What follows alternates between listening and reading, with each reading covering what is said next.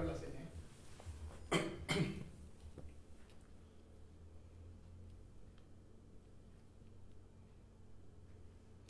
¿Qué tal? ¿Cómo está usted? Bienvenido a Ego Chihuahua, a Facebook Live. Gracias por estar con nosotros. También a Mayola contigo, Vivir Viviendo. Tenemos muchas plataformas, tenemos mucha información para ti. Lo más importante es que tenemos mucha alegría en esta majestuosa casa y con un personaje que admiro, que quiero y respeto y que tú te va a encantar. ¿Cómo está, doctora Alfredo Espinosa? Agradezco mucho eh, estas palabras y bienvenida Yolanda a esta casa.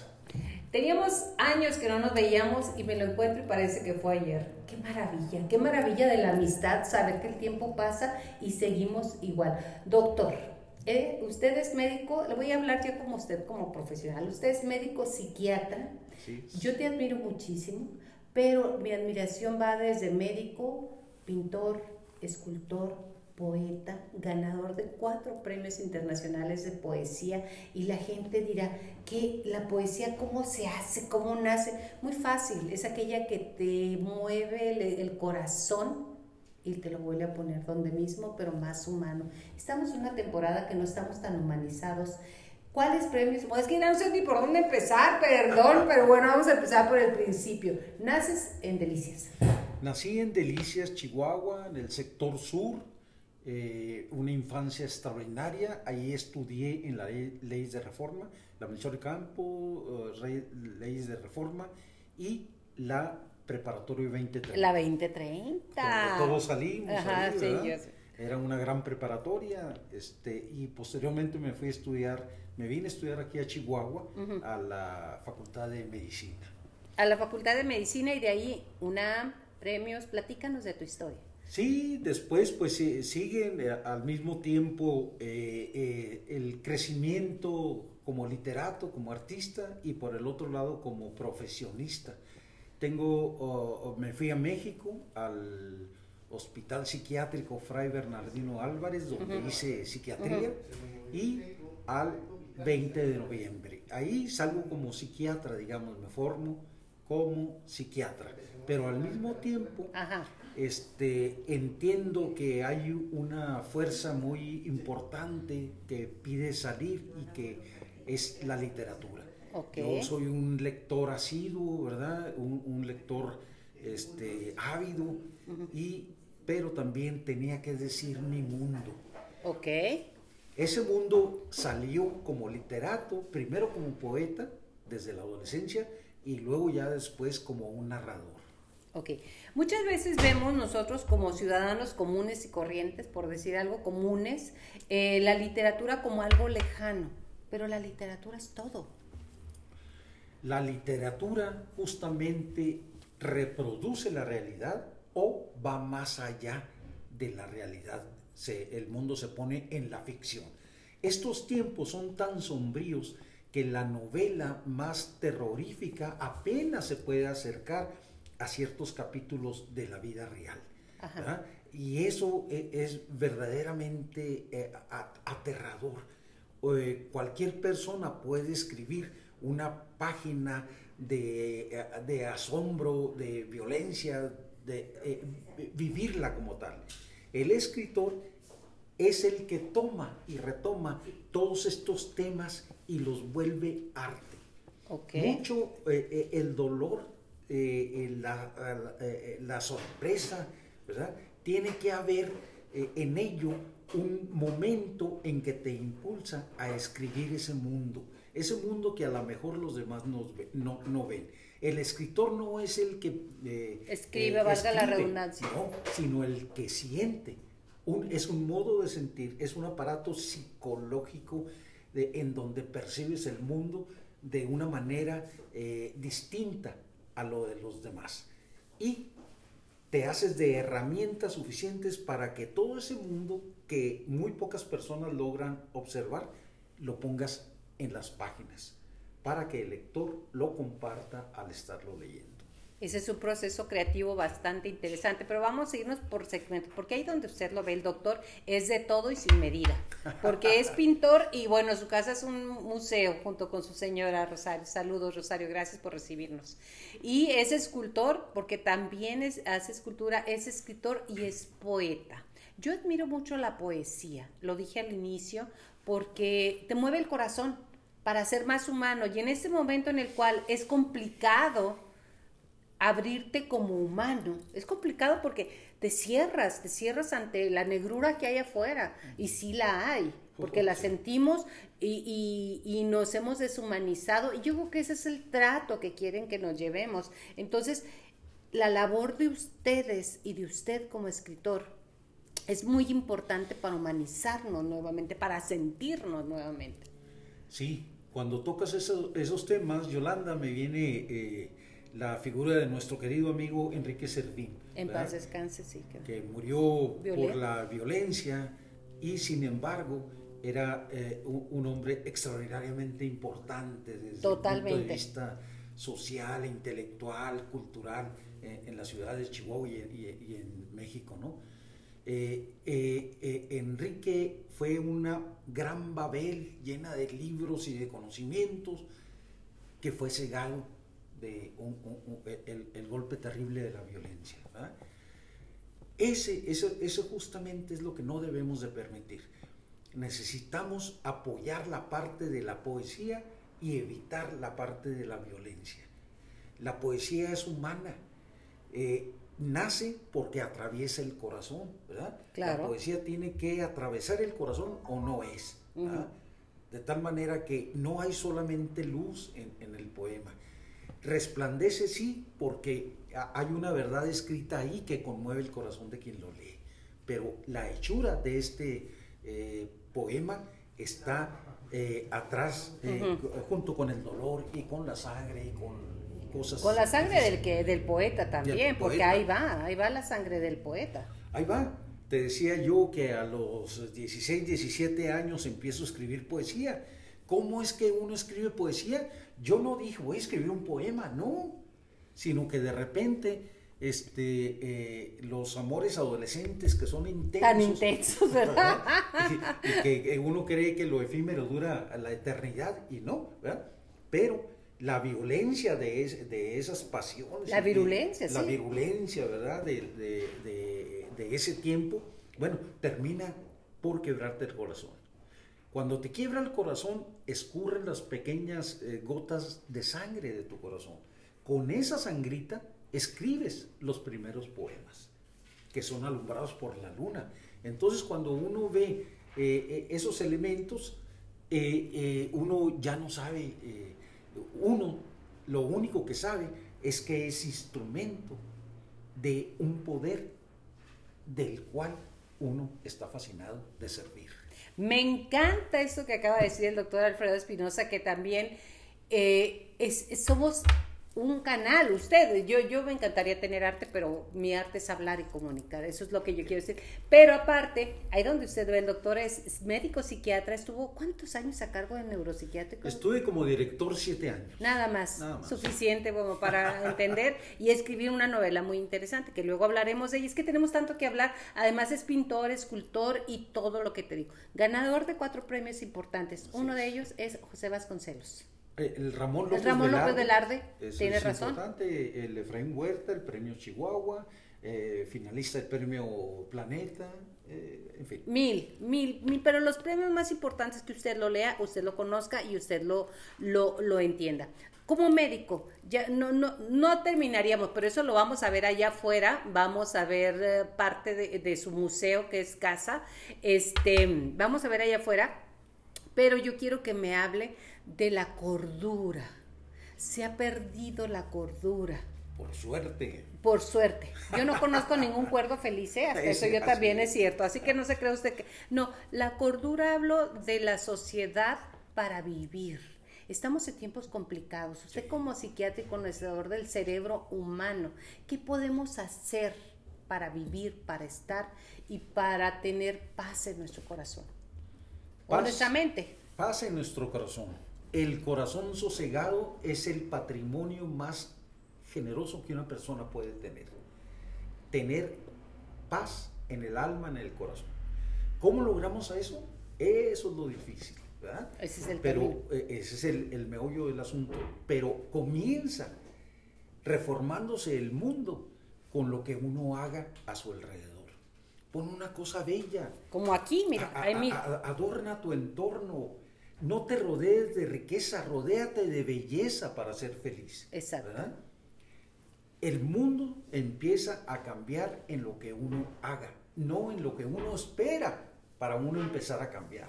No, cambia a partir de ti. Exacto. Ese es un muy, muy buen mensaje. Es Cambia a partir de ti. Sí. Y empieza por tu casa, ¿eh? Sí, y sé el ciudadano que tú exiges que el otro sea. Tú empieza a serlo. Tú eres el ejemplo de lo que quieres que el mundo sea.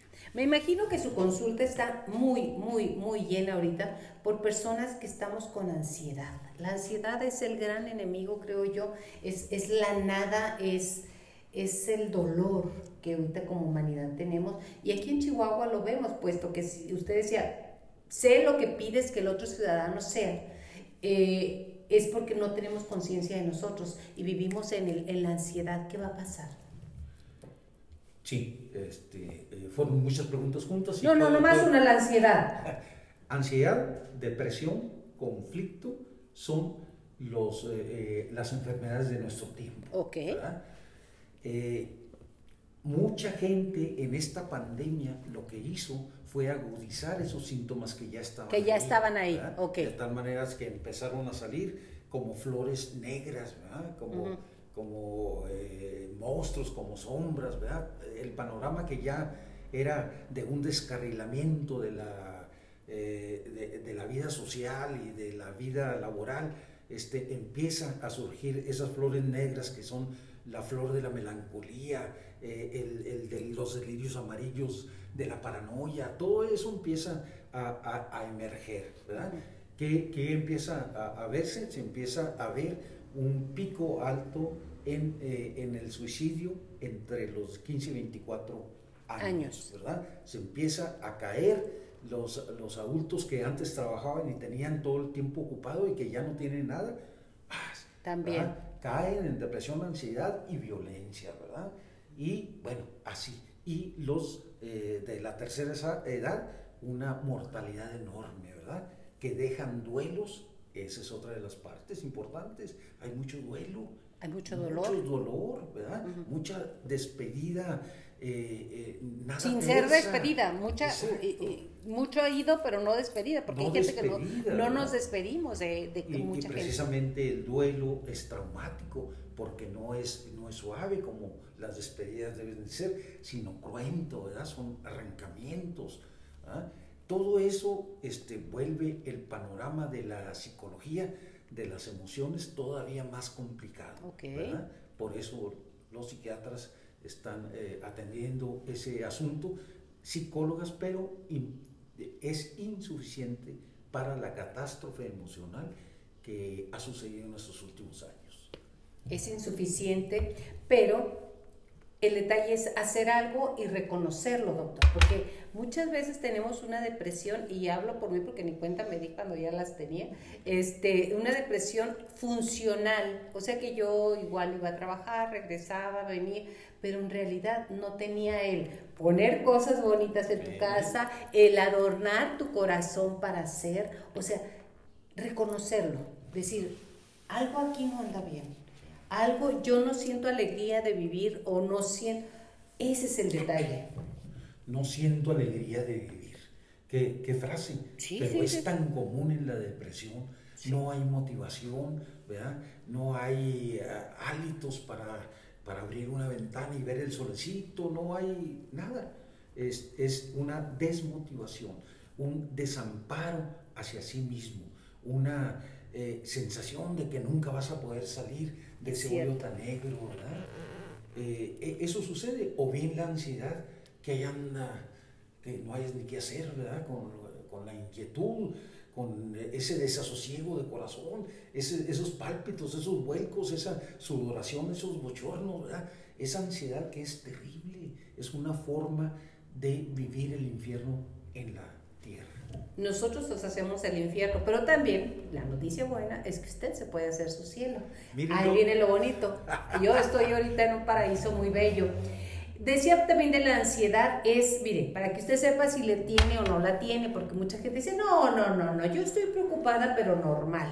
Yo tengo las cosas, pero normal. O sea, perdón, ahorita las flores negras que se refiere el doctor son la normalidad de ahorita. Entonces, si usted está aquí y quiere estar allá, si yo estoy aquí con el doctor Espinosa y estoy pensando en llegar a mi casa o hacer eso o hacer lo otro, tengo ansiedad.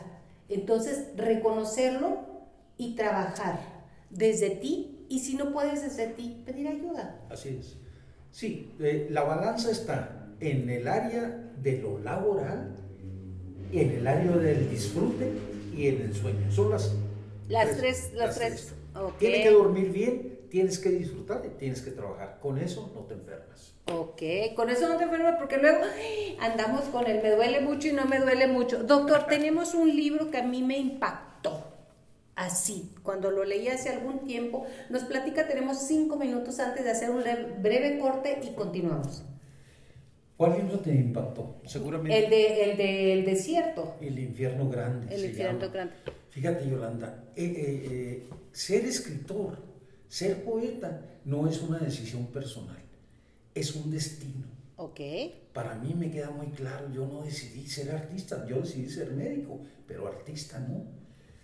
Yo estaba en el hospital psiquiátrico estudiando psiquiatría en el, en, el hospital de Fray Bernardino Álvarez de repente entra una noticia. La noticia fue, las autoridades eh, de ese momento de, eh, Chihuahua, en 1983 habían recogido todos los enfermos mentales que deambulaban por la ciudad y los fueron a arrojar al desierto de Alcalá para su exterminio total no querían saber ya más nada de ellos. Como basura. Como basura, como desechos humanos. Los subieron a la Julia de aquellos tiempos y los fueron a abandonar al desierto de junio. O sea... El calor y sin nada. Oh, sí. Eh, fue, fue un acto de barbarie que, que, a mí me impactó. Yo era un estudiante de psiquiatría, mm. yo conocía a los locos, eh, eh, si tú ves al, manicomio, ves un mundo devastado, vidas rotas. Colapsado. Colapsado, este, eh, ¿me entiendes? además, la pobreza que, que ves en, en, esas vidas y en esas familias, de, de, con muchos gastos, o sea, todo el derrumbe sobre ellos. Social que tenemos en nuestro, es ahí para que venga un loco que era autoridad. Más loco todavía. Más loco todavía, pero loco siniestro. Es, estos locos son enfermos mentales. Los políticos, muchos de ellos que toman esas decisiones, son sociópatas, es decir, siniestros. Bueno, yo estaba en esas cuando empecé a escribir algo. Tenía que salir de alguna manera. La indignación y el dolor. Ajá. ¿sí? Salió como una obrita de teatro, ¿verdad? Jamás había escrito teatro. Le dije a Roscón Banda, revísamelo. Me dio tres palmadas y me dijo, ahí la llevas, ahí la llevas, pero yo en 15 días me di cuenta que eso no servía, pero para nada. Yo había escrito ensayo y había escrito poemas, pero no me pasaba por aquí que pudiera escribir una novela. El impacto fue tan fuerte que empecé a escribirla como ocho horas al día, escribiendo eso, ¿verdad? Hasta que pude sacudirme el asunto. Ahorita me arrepiento un poco de no haber puesto a Chihuahua como Chihuahua, ¿no? Sino eh, inventé un pueblo para contar mi historia, ¿verdad? Lo que pasa es que luego sabemos los políticos toman muchas ah, reacciones viscerales de cualquier manera, a partir de eso, Yolanda, este, yo fui este, el escritor que odiaba a los políticos. Pero ya no. Ya, los quiero mucho. Uy, sí. los queremos tanto que los respetamos. Pero mire, lo que sí le quiero decir es que vamos a hacer una breve pausa para poderlo subir a YouTube con veintitantos minutos. Seguimos nosotros aquí platicando y regresamos en Facebook Live. No se vaya, regresamos. Regresamos. La madre y alguien se chutará todo este rollo.